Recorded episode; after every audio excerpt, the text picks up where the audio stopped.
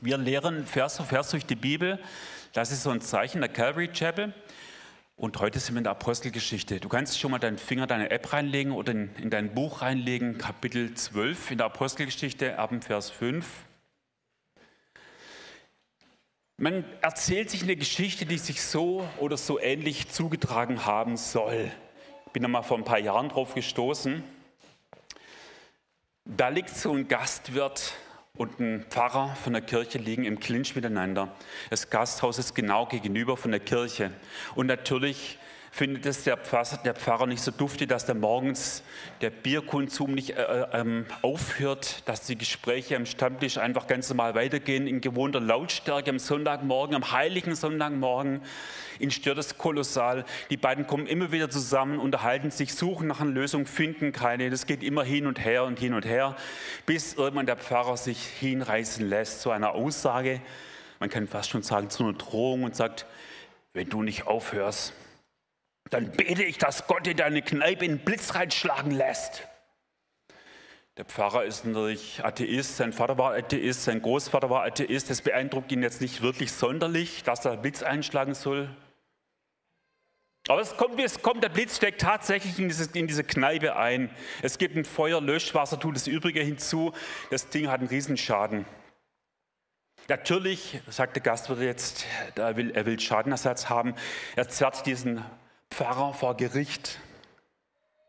Die Verhandlung zieht sich hin und her. Es gibt lange Anhörungen. Es gibt einfach dann auch eine Suche, was jetzt eigentlich die Ursache war oder wie man das Ganze jetzt betrachten muss.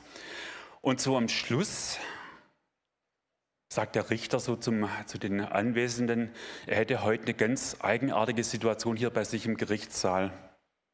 Er hätte hier auf der einen Seite einen Pfarrer, der offenbar seinen Glauben verloren hat, weil er nicht glaubt, dass sein Gebet wirklich dazu geführt hat, dass diese, diese Kneipe vom Blitz getroffen worden ist. Und auf der anderen Seite hatte plötzlich ein Mann, der ewig Atheist war zum Glauben gekommen ist und glaubt, dass dieses Gebet den Blitz ausgelöst hat. So geht es manchmal und heute geht es auch unter anderem um Glaube, es geht unter anderem auch um Gebet und es ist eine richtig spannende Geschichte. Dann lasst uns da gerade mal reinspringen in diese Geschichte, Apostelgeschichte 12, das Oberthema heute heißt die Befreiung. Ihr werdet gleich sehen, warum. So, ich habe 20 Unterpunkte. Scherz. Gebet und Glaube ist der erste Unterpunkt. Da heißt es dann ab dem Vers 5. So wurde Petrus nun im Gefängnis bewacht. Von der Gemeinde aber wurde unablässig für ihn zu Gott gebetet. Als nun Herodes ihn vorführen wollte, schlief Petrus in jeder Nacht zwischen zwei Kriegsknechten mit zwei Ketten gebunden und Wächter vor der Tür bewachten das Gefängnis. Also, ihr müsst euch vorstellen, es war eigentlich üblich, dass ein Soldat einen Mann bewacht hat. Offensichtlich ähm, brauchte, man, brauchte es hier mehr. Es waren also mehr Kriegsknechte, die da dafür gesorgt haben, dass der Petrus in Haft bleibt, dass sie ihn wegsperren. Offensichtlich war Herodes und seinen Schergen noch ganz bewusst, dass er schon mal im Gefängnis war und dass er schon mal befreit worden ist auf übernatürliche Art und Weise.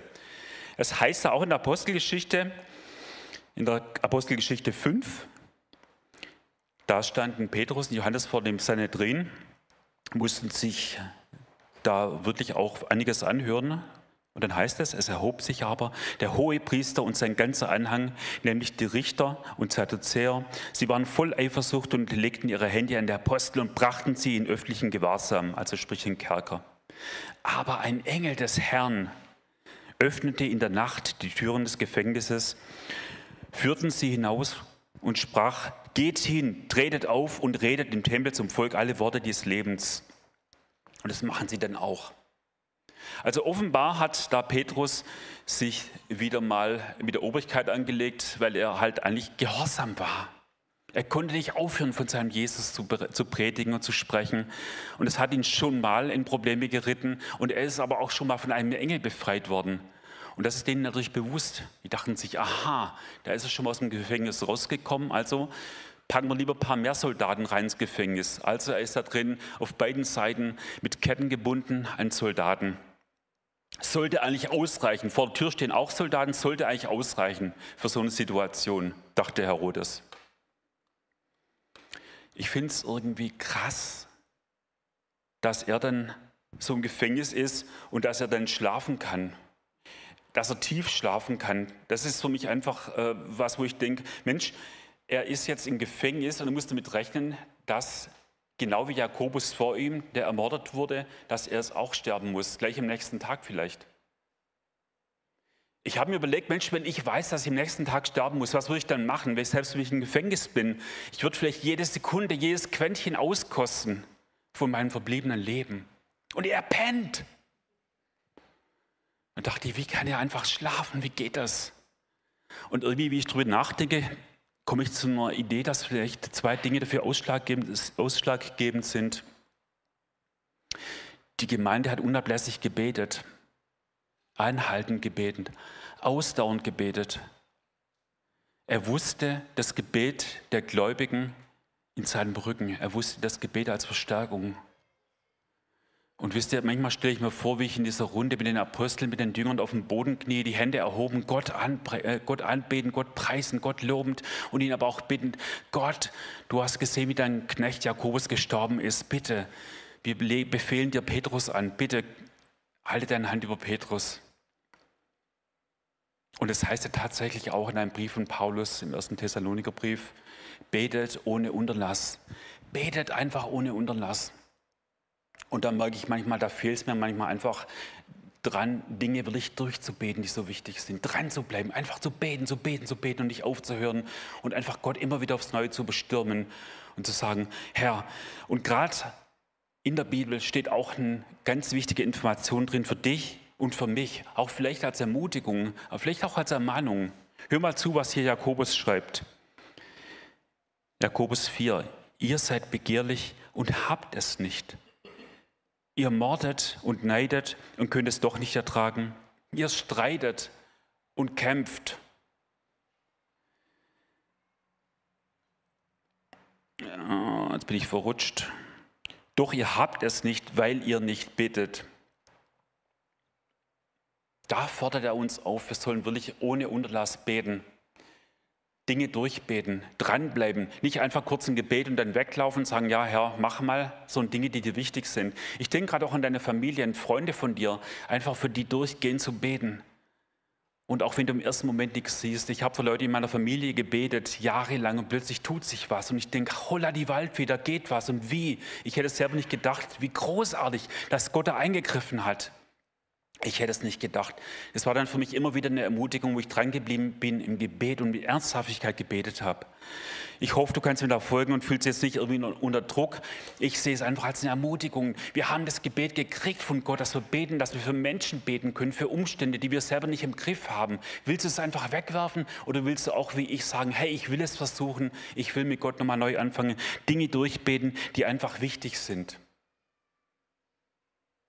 Gebet hatte er im Rücken. Das wusste er. Das Zweite war einfach auch, Jesus Christus hat ihm eine Verheißung gegeben. Jesus Christus selbst. Er hat gesagt, als du jung warst, konntest du hingehen, wo du wolltest. Aber wenn du alt bist, wirst du gebunden sein und nicht mehr hingehen können, wo du willst. Und andere werden dich führen. Das war bereits ein Hinblick darauf, dass er als alter Mann gefangen sein würde, in Gefangenschaft kommen würde und dass andere Menschen ihn dann wirklich unterdrücken werden. Also wusste Petrus, dass er noch ein junger Mann war. Er wusste also, hey, ich werde als alter Mann sterben. Also, hey, wenn ich als alter Mann sterbe und Jesus Christus gibt mir diese Verheißung, da kann doch Herodes mich nicht heute Morgen früh umbringen. Es funktioniert ganz einfach nicht, weil ich diese Verheißung habe. Und diese zwei Gründe, denke ich, haben maßgeblich dazu beigetragen, dass er trotzdem richtig fest und tief schlafen konnte. Übrigens ist dir eigentlich bewusst, dass dein Glaube, den du an Jesus Christus hast, dieses Leben, in dem du jetzt bist, nicht überdauert. Denn wenn du stirbst und du stehst Jesus gegenüber, ist es kein Glaube mehr, dann wird es zur Gewissheit. Dann ist es kein Glaube mehr, dann ist es plötzlich die Wahrheit, die genau, der du gegenüberstehst. Du kannst jetzt aber Gott einfach auch deinen Glauben schenken und sagen, ich glaube in deine Verheißungen, ich glaube, dass du der bist, der in die Welt gekommen ist, um die Last der Sünde hinwegzunehmen. Das können wir ihm jetzt aus dem Glauben heraus schenken. Wenn wir gestorben sind, dann sehen wir es, dann brauchen wir nicht mehr zu glauben.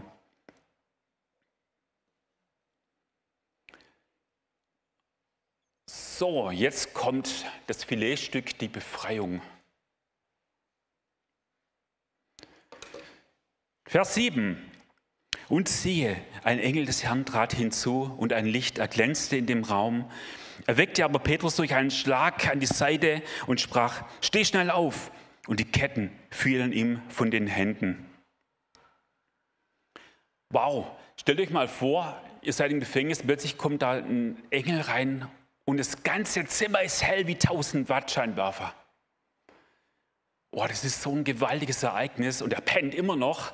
Es ist so ein gewaltiges Ereignis, wie so ein Engel reinkommt. Das liest man so schnell, da liest man so schnell drüber hinweg. Aber es ist gewaltig, wenn so ein Engel plötzlich reinkommt und die Soldaten schlafen auch noch.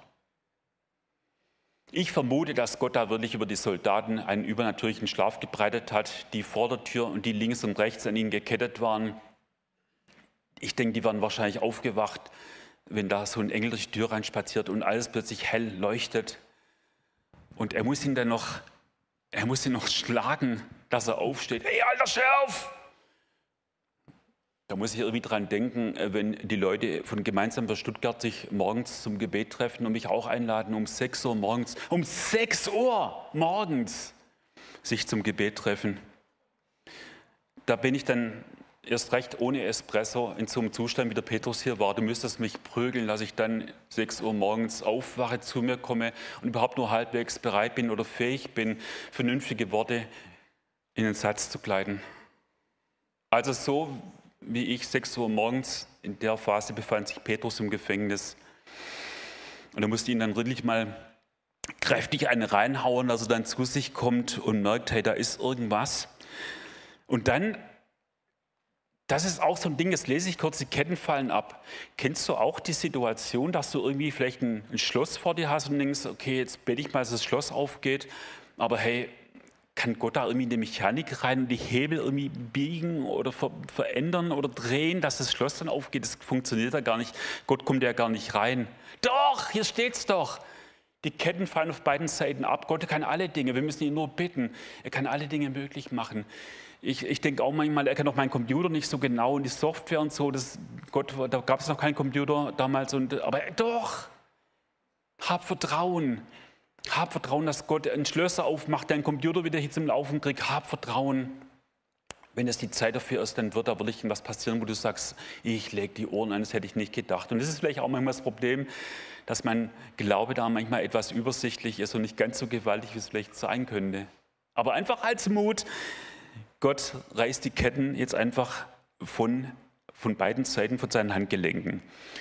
Im Vers 8 und 9 heißt es dann, und der Engel sprach zu ihm, umgürte dich und zieh deine Schuhe an. Und er tat es. Und jener, also der Engel, spricht zu ihm, wirf deinen Mantel um und folge mir. Und er ging hinaus und folgte ihm und er wusste nicht, dass es Wirklichkeit war, was durch den Engel geschah, sondern er meinte ein Gesicht zu sehen. Also Petrus denkt wahrscheinlich, er ist noch äh, im, in dem Zustand ohne Espresso im Tiefschlaf und er träumt es jetzt gerade irgendwie nur, ist noch nicht ganz wach. Es kann ja gar nicht sein, obwohl er es schon mal im Kapitel 5 erlebt hat, dass ein Engel ihn rausgeführt hat aus dem Gefängnis. Also in dem Moment realisiert er es einfach nicht. Er ist einfach in diesem Modus drin. Und ich finde es irgendwie so krass, da kommt ein Engel rein und geht einfach wieder mit ihm raus. Weißt du, ich denke, wir haben die GSG, die G9, wir haben die schnelle Eingreiftruppe, wir haben die ganzen äh, Marines Vergiss das alles. Ein Engel ist viel cooler, wie er da Petrus rausholt. Oder? Bombe. Vers 10 und 11. Als sie aber durch die erste und die zweite Wache hindurchgegangen waren, kamen sie zu dem eisernen Tor, das zur Stadt führt, und dieses öffnete sich ihnen von selbst. Und sie traten hinaus und gingen eine Gasse weit, und mit einem Mal verließ ihn der Engel. Da kam Petrus zu sich und sprach, nun weiß ich wahrhaftig, dass der Herr seinen Engel gesandt und mich errettet hat aus der Hand des Herodes und von allen, was das jüdische Volk erhoffte. Das ist jetzt so krass. Ihr müsst euch mal vorstellen, letzte Woche hat Roland gepredigt an der Stelle, wo Jakobus gestorben ist durch einen des Herodes, durch seine Schergen. Jakobus ist tot. Petrus wird befreit erlebt. Warum stirbt der eine, warum lebt der andere? Es ist manchmal was, wo wir Menschen einfach sprachlos dastehen und, und feststellen müssen, ja, der eine lebt, der andere stirbt. Vielleicht haben wir nicht auf alles immer eine Antwort, aber wir müssen feststellen, nicht beide werden gerettet. Jakobus ist tot, Petrus lebt. Wir haben lange für einen lieben Freund, der hier auch im Lobpreis stand, gebetet für Michael Schmidt. Wir haben jahrelang für ihn gebetet. Viele aus der Gemeinde haben für ihn gebetet. Wir haben gekämpft. Wir sind eingestanden, eingetreten, damit er gesund werden kann mit seiner schweren Krankheit. Gott hat sich anders entschieden. Gott ist souverän. Das schmeckt mir nicht manchmal dass Gott souverän ist, dass Gott manchmal so und so handelt. Ich bin auch kein Geheimrat Gottes, dass ich immer alle Situationen einschätzen kann, dass ich nicht immer das ganze Umfeld im Blick habe, das Gott im Blick hat. Aber ich muss auch feststellen, ich habe auch für mich Schmidt gebetet und ich vermisse ihn auch als ein Freund, ich vermisse ihn auch als ein Teil unserer, des Leib Christis hier. Aber wisst ihr, was mir irgendwie so bei der Vorbereitung auch eingefallen ist? Gott hat nicht nur dein Leben, nicht nur mein Leben hier, diese, diese Jahre hier auf der Erde im Blick. Er hat viel, viel mehr für dich im Blick. Er hat ein wertvolles Geschenk für dich vorbereitet. Etwas, das wir gar nicht einschätzen können, weil es so gewaltig ist, weil es so groß und so kostbar ist, so wertvoll ist, dass es uns erst später aufgehen wird. Ich habe hier ein Anschauungsbeispiel für dich. Ich hoffe, ihr könnt es alles sehen. In der letzten Reihe auch. Seht ihr alle gut? Also es ist ein Sandkorn. Okay. Also dieses Sandkorn, stell dich mal vor, ist in diesem Sandkorn dein ganzes, das muss runtergefallen. Könnt ihr von Lobpreisteam nachher gucken, dass er es wieder findet? Dass, ich brauche heute Abend noch. Dieses Sandkorn beinhaltet dein Leben. Lass uns das mal so als Bild festhalten. Deine Geburt, wie du aufgewachsen bist, wie du im Kindergarten gekommen bist, die Fetzerei mit deinen Geschwistern, dann bist du in die Schule gekommen, du hast eine Ausbildung gemacht, du hast vielleicht deinen Partner, Partnerin kennengelernt, irgendwann bist du in den Beruf weitergekommen, du hast vielleicht eine Familie gegründet, du hast gesehen, wie deine Kinder aufwachsen und alt werden und selber auch wieder Kinder kriegen. Irgendwann merkst du, es geht auch zum Ende zu. Und hoffentlich hast du, das wünsche ich dir von Herzen, ein langes, gesundes, ein Leben mit Erfüllung mit Freude. Das wünsche ich allen hier drin. Vielleicht wirst du 85, 90 Jahre alt, vielleicht 100 Jahre alt. Lass uns also vorstellen, dass ein Sandkorn für diese 100 Jahre deines Lebens steht. So viel, so viele kostbare Begegnungen, Erinnerungen. Ja, ein Sandkorn, dein ganzes Leben in einem Sandkorn. Jetzt habe ich hier, ich weiß nicht, wie viele Sandkörner hier drin sind. Da sind Tausende, zig Abertausende drin, vielleicht, keine Ahnung, Zehntausend, vielleicht Hunderttausend Sandkörner. Ich habe es heute Nacht nicht gezählt. Und das ist auch noch nicht die Ewigkeit. Das ist noch nicht mal die Ewigkeit hier. Diese ganzen Sandkörner, jedes davon 100 Jahre schwer. Auch das ist noch nicht die Ewigkeit. Jetzt wirft dieses Glas an einen großen Sandstrand, der bis zum Horizont reicht, wo Tonnen Abertonnen von Sand liegen. Und vielleicht merkst du jetzt ein klein wenig, was Gott für dich bereitet hat, weil er dich liebt.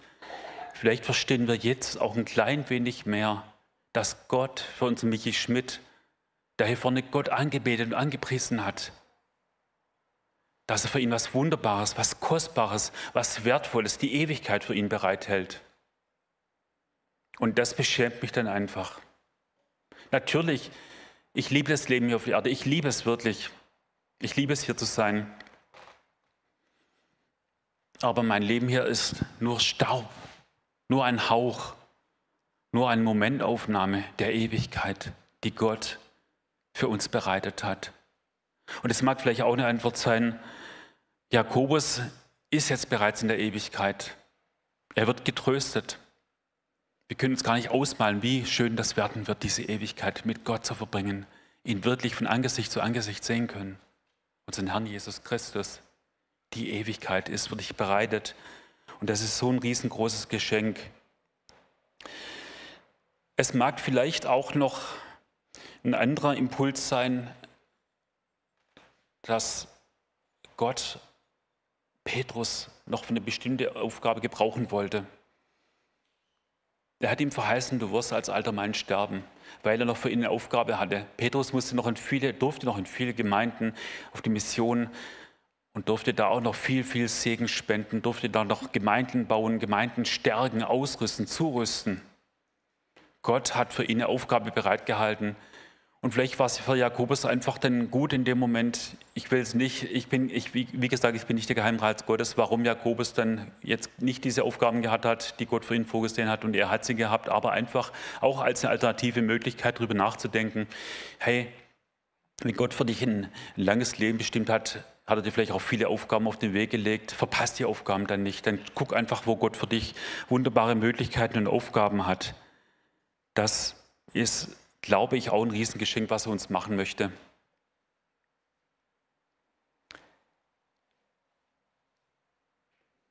Ihr seid ja leise heute Morgen. Ist auch schön warm hier drin. Gut, schauen wir mal weiter, was noch kommt. Ich habe es mal genannt, der Unglaube. Vers 12.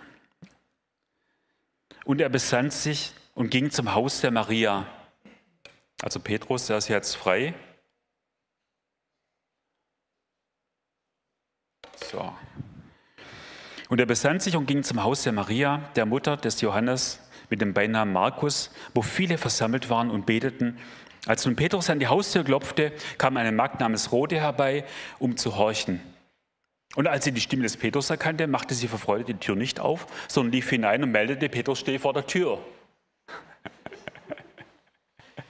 Also, ich, ich stelle mir das so vor, weißt du, Petrus, er kommt gerade aus dem Gefängnis raus, ist durch ein Wunder echt aus dem Gefängnis rausgeholt worden und er geht natürlich dahin, wo sie beten für ihn, wo sie gebetet haben. Und er geht dahin, weißt du, so und Hallo, und er denkt sich, Mensch, wenn die jetzt kommen, die Herodes-Stärken um die Ecke rumkommen und ich führe sie jetzt zu meinen Freunden oder die packen mich wieder ins Gefängnis, kommt der Engel auch ein zweites Mal, ja wahrscheinlich, aber irgendwie es ist eine ganz, ganz blöde Situation. Er fühlt sich ja wahrscheinlich auch beobachtet. Und dann hört er plötzlich die Schritte. Hallo? Hallo, ich bin's. Wer? Petrus. Simon Petrus. Kephas.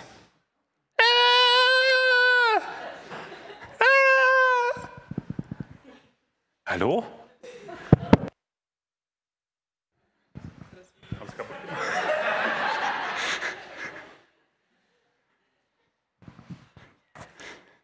Geht noch.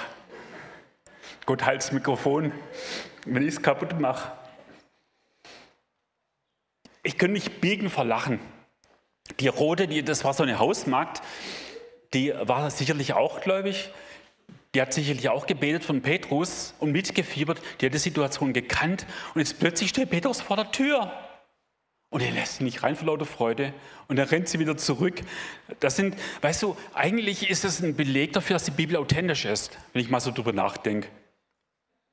Guck mal, damals sind die Frauen ja eigentlich nie erwähnt worden, leider.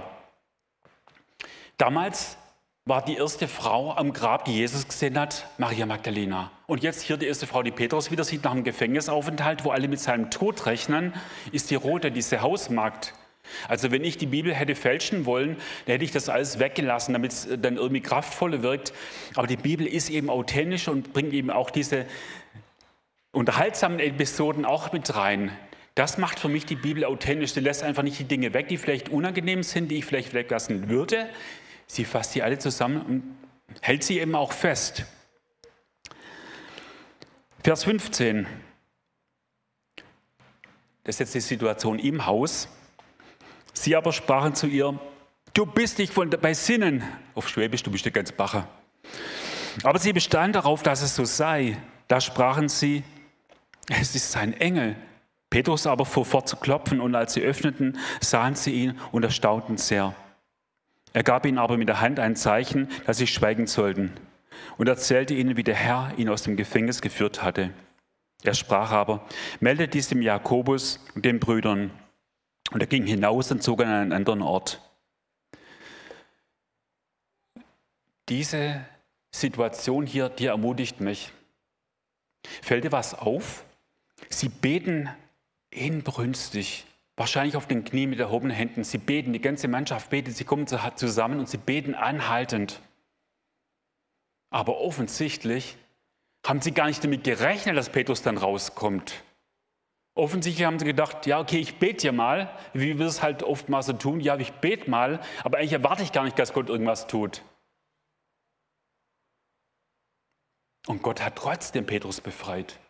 Weißt du, was für ein Trost mir das ist, wenn manchmal mein Glaube nicht so gewaltig ist wie der der großen Apostel, sondern vielleicht auch mal in der Größe eher übersichtlich ist und ich dann bete mit meinem überschaubaren Glauben und sehe dann, dass Gott trotzdem Wunder tut. Er lässt sich nicht immer von meinem kleinen Glauben abhalten. Er tut auch manchmal gerade dann Wunder, wenn mein Glaube nicht so groß ist.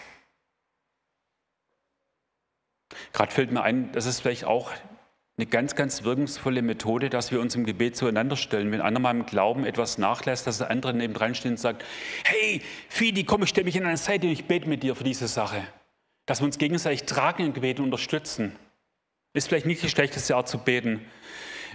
In der Chapel habe ich, als ich in die Chapel gekommen bin, oftmals erlebt, dass Menschen voneinander gebetet haben, dass sie gesund werden, wenn jemand, keine Ahnung, eine Erkältung gehabt hatte und dann habe ich erlebt, wie die, wie die Leute dann gekommen sind und gesagt haben, du hast für mich gebetet, richtig? Du, ich bin gesund wieder, mir geht es wieder gut. Und die Leute, die gebetet haben, die waren gar nicht mal überrascht, dass der andere geheilt worden ist. Ey, das hat mich echt, das hat mich echt geflasht, dass dann die Leute gebetet haben und haben erwartet, dass Gott dann auch diese Menschen gleich heilt. Lass uns doch mal in diese Richtung beten, dass wir wirklich auch erwarten, dass Gott eingreift.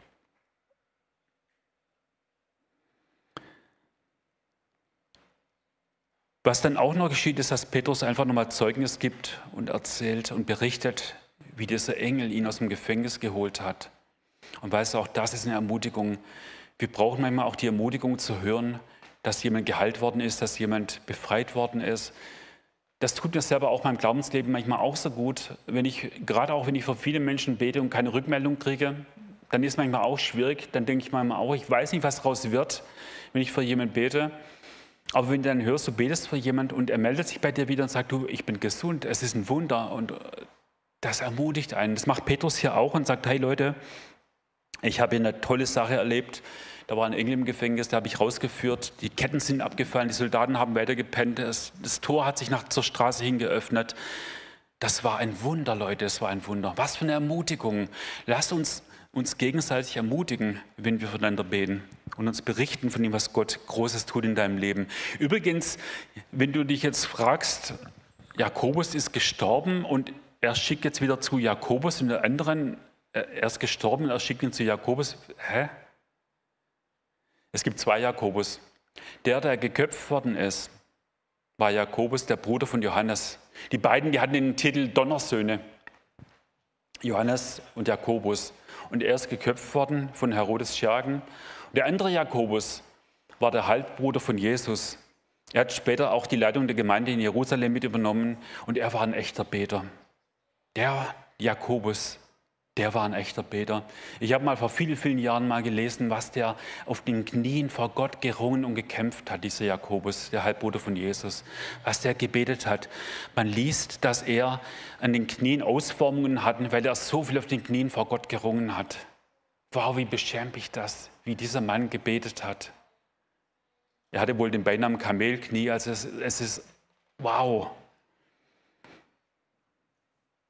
Krass. Ich frage mich in solchen Momenten ist das für dich eine Ermutigung oder ist es für dich ein Druck? Wenn jemand so viel betet, hey, nimm es dir als Ermutigung mit. Nimm es dir einfach als Ermutigung mit. Wir haben das Gebet geschenkt gekriegt. Nimm es dir einfach als Ermutigung mit. Vers 18. Als es nun Tag geworden war, entstand eine nicht geringe Bestürzung unter den Kriegsknechten, was wohl aus Petrus geworden war. Als aber Herodes nach ihm verlangte und ihn nicht fand, verhörte er die Wachen und ließ sie durch Hinrichtung abführen. Und er ging aus Judäa nach Caesarea herab, hinab und hielt sich dort auf. Du bist der Beste, danke. Ich vergesse immer weiter zu blättern, aber danke. Jetzt ist natürlich eine riesengroße Verwirrung, weil die Soldaten wachen langsam auch auf. Also so wie ich um 8 Uhr morgens, wenn dann langsam erst Espresso in meine Adern fließt, dann komme ich zu mir, dann kann ich hier denken. Und so war es bei denen wohl auch. Aber sie wissen, sie haben keine Erklärung, warum der Kerl plötzlich weg war. Sie wissen es einfach nicht. Herodes ist so sauer und damals war es wohl Praxis, dass die, die einen Gefangenen zu bewachen hatten und die haben den verloren, den Gefangenen, Wie der denen entwischt ist, haben sie dieselbe Strafe gekriegt, die dem Gefangenen zugedacht war, in dem Fall die Todesstrafe. Deshalb hat er sie auch umbringen lassen, abführen lassen.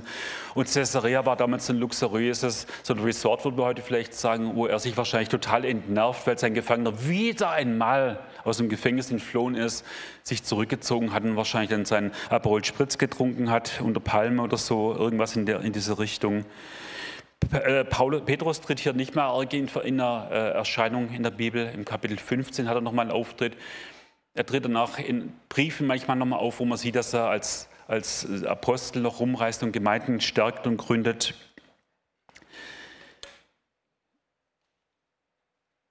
Ich habe mir jetzt aber noch gedacht, Mensch, wir haben ja gerade vom Gebet gesprochen, vom Glauben gesprochen, aber mir ist noch eines, wo ich die Bibelstelle ein paar Mal durchgelesen habe, diese Verse, ist mir was bewusst geworden. Diese Geschichte, die Petrus hier erlebt, dass er aus dem Kerker befreit wird, auf wunderbare Art und Weise und freigesetzt wird, für Gott Gott zu dienen in vielen Gemeinden. Das ist auch die Geschichte der City Chapel, der Calvary Chapel. Die Calvary Chapel, die wurde von Chuck Smith und Kay gegründet, 1965. Und die haben diese Menschen von der Straße geholt, die keinen Halt hatten, die verzweifelt waren, die gebunden waren in Abhängigkeiten, in Drogen, die in Depressionen waren, die mit sich nichts mehr anfangen konnten, die verloren waren. Sie haben diese Menschen reingeholt in die Kirche, haben sie zugerüstet, sie haben sie gestärkt. Und diese Menschen sind zum Glauben gekommen. Es haben sich Tausende und Abertausende taufen lassen. Die Versammlungen wurden immer, immer größer. Diese Menschen haben eine theologische Ausbildung gemacht. Sie sind nach Amerika zu verschiedenen Städten, haben auch wieder Gemeinden gegründet. Diese Menschen sind freigesetzt worden und haben auch wieder Gemeinden gegründet. Und dann dachte ich, Mensch, die Geschichte von Petrus ist auch die Geschichte der Calvary Chapel. Es kann auch deine Geschichte sein. Ich habe mich gefragt, wie viele von uns sind denn eigentlich auch im Kerker? Süchte, Abhängigkeiten, im Zorn gefangen, in unvergebener Schuld gefangen. Welche sind unter der Last des Lebens, unter der Last der Arbeit begraben? Welche Leute haben zu Hause riesengroße Probleme, kommen mit ihren Partnern nicht klar? Wie viele Leute sind vielleicht in ihrem Stolz gefangen, in ihren Körpern gefangen, weil sie halt ihrem Körper dienen und sonst keine Zeit mehr haben? Wie viele von uns, mich eingeschlossen, sind denn eigentlich in der Gefangenschaft, sind eingesperrt in ihren Umständen? Ich kann es natürlich nicht alle aufzählen und ich weiß nicht, wie es bei dir aussieht. Aber wir können alle in uns reinhorchen und gucken, wo bin ich denn gefangen? Wo bin ich eingesperrt? Wo brauche ich ein Tor, einen Engel, der mir den Weg frei macht? Die erste, der erste Punkt ist also, es zu erkennen, wo ich in der Gefangenschaft bin. Und das zweite, der zweite Schritt dann ist der, dass ich dann Jesus anrufe. Mir ist sofort, wo ich da auf diesen, auf diesen Trichter gekommen bin, sofort eine Stelle eingefallen in der Bibel in Jesaja 61, wo Jesus selber diese Stelle vorliest, die auf ihn bezogen ist. Der Geist des Herrn des Herrschers ist auf mir, weil der Herr mich gesalbt hat, den Armen frohe Botschaft zu verkünden. Er hat mich gesandt, zu binden, die zerbrochenen Herzen sind, den Gefangenen Befreiung zu schenken und die Öffnung des Kerkers den Gebundenen, um zu verkündigen das angenehme Ja des Herrn. Über Jesus wurde das über 700 Jahre, bevor er auf die Erde gekommen ist, vorhergesagt, dass er kommen wird, um die Gefangenen zu lösen, aus den Kerkern zu führen. Und da müssen wir uns jetzt entscheiden, wollen wir das machen? Gott hat euch, ihr lieben Männer und Frauen, mir, er hat uns eine Freiheit zugesagt. Ja, von der Sünde, aber er will uns auch aus unseren Umständen rausholen. Und das ist der dritte Punkt, die Freisetzung ich muss mich halt aufmachen, wenn Petrus im Kerker geblieben wäre und wäre nicht rausgegangen, wäre er immer noch dort. Er wäre vielleicht dann tatsächlich irgendwann mal gestorben. Ich weiß es nicht. Petrus ist aufgestanden, hat ihm, er ist dem Engel gefolgt, er hat seine Schuhe eingezogen, einen Mantel übergeworfen, er ist rausgegangen, er ist losgegangen. Wenn wir in unseren Umständen sind, wir bitten Gott, dass er uns freisetzt, aber wir bleiben einfach in den Umständen sitzen, dann wird es uns nicht wirklich weiterbringen. Aber lass uns doch wirklich auch hier zusammenstehen und gemeinsam gucken, wie können wir einander helfen bei der Freisetzung. Und da spreche ich genauso zu mir selber. Ich bin manchmal auch in Umständen gefangen und dann kommt meine Frau und redet mit mir und macht mich auf Dinge aufmerksam, wo ich rauskommen muss aus meiner Gefangenschaft. Und sie hilft mir dann auch im Gebet und auch Ermutigung, da rauszukommen. Wie viele von euch, mit wie vielen von euch habe ich schon gebetet und wir haben unser Herz ausgeschüttet und haben uns gegenseitig unterstützt und gestärkt, damit wir aus unseren Umständen herauskommen können. Lasst uns nicht allein bleiben. Lasst uns aus den Umständen rauskommen, gemeinsam aus der Kraft Gottes und ihn bitten, dass er uns da führt. Gut, ich mache jetzt an der Stelle Schluss. Ein Bibelvers will ich euch aber noch mitgeben und der ist für mich einfach nochmal so wirklich zentral. Da steht im Epheserbrief im Kapitel 2, Vers 10, wir sind Gottes Geschöpfe, erschaffen zu guten Werken, die Gott zuvor bereitet hat, damit wir in ihnen wandeln sollen. Weißt du, da steht genau das drin, genau der Schlüsselsatz drin, der Schlüsselvers, dass ihr im Prinzip damit rechnen könnt, Gott hat für euch Werke vorbereitet, er hat für euch eine Aufgabe, wie für Petrus auch. Er möchte euch da rausholen und möchte euch helfen, in die Werke einzutreten. Und was glaubst du, wie du und ich, wie ich, wie wir jubeln, wenn wir merken, dass Gott uns gebraucht für irgendeine Aufgabe, wenn er uns irgendwo einsetzt, was glaubst du, wie wir jubeln, wenn wir das irgendwann mal merken, wie Gott uns gebraucht? Das ist eine großartige Sache. Lass uns da aufhören, in unserer Gefangenschaft zu bleiben. Lass uns rausgehen, lass uns sehen, mit wem wir gemeinsam kämpfen können, damit wir aus unseren Umständen rauskommen, damit wir dienstbar sind für das, was Gott durch dich, durch mich tun will.